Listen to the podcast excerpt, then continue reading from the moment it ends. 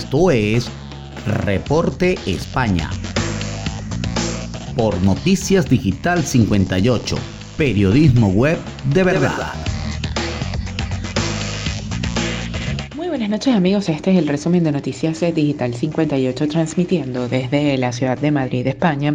Les saluda Gabriel Higuera, CNP 20576. Comenzamos con las informaciones del día de hoy, es que los transportistas ganan músculo y ponen contra las cuerdas a varias industrias.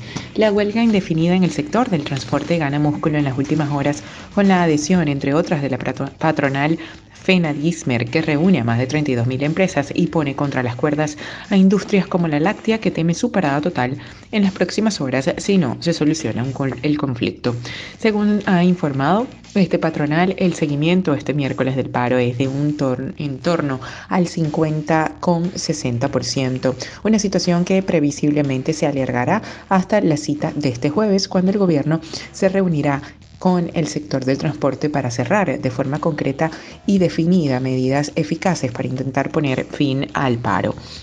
Según han informado fuentes del Ministerio de Economía, el Ejecutivo tiene la firme voluntad de acordar medidas con el sector y apuntan que no se van a levantar hasta que no haya un acuerdo.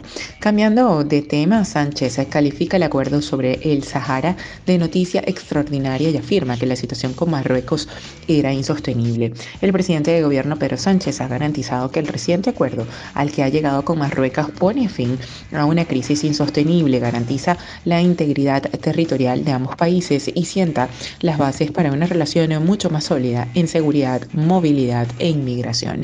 Nunca es tarde si la dicha es buena, ha asegurado Sánchez en una comparecencia de prensa en Ceuta, ciudad que visita este miércoles junto a Melilla tras el giro de la posición española sobre el Sahara Occidental cambio que a su juicio cierra un contencioso que se mantenía con el país vecino que no podría prolongarse durante más tiempo y que era necesario resolver acompañado por el presidente de la ciudad autónoma, Juan Jesús Vivas.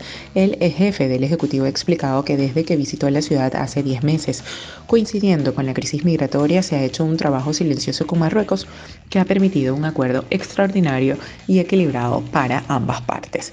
Y ya para finalizar, España elimina el aislamiento de positivos de COVID sin síntomas a partir del lunes. La Comisión de Salud Pública ha dado luz verde este martes a la nueva estrategia que normalizará la COVID a partir del próximo 28 de marzo, cuando se eliminarán los aislamientos de las personas asintomáticas y dejarán de hacerse pruebas con carácter general. Así lo ha decidido finalmente los directores generales de salud pública del Ministerio de Sanidad y de las comunidades en una reunión en la que han establecido que a partir de esa fecha las pruebas diagnósticas se centrarán en personas mayores de 60, inmunodeprimidos y embarazadas y ámbitos vulnerables así como casos graves en los que se focalizará a partir de ahora la vigilancia. La nueva estrategia de seguimiento y control entrará en vigor el próximo lunes, siempre y cuando los indicadores de utilización de servicios asistenciales se encuentren en un nivel de riesgo bajo, así informó AF Fuentes de este órgano.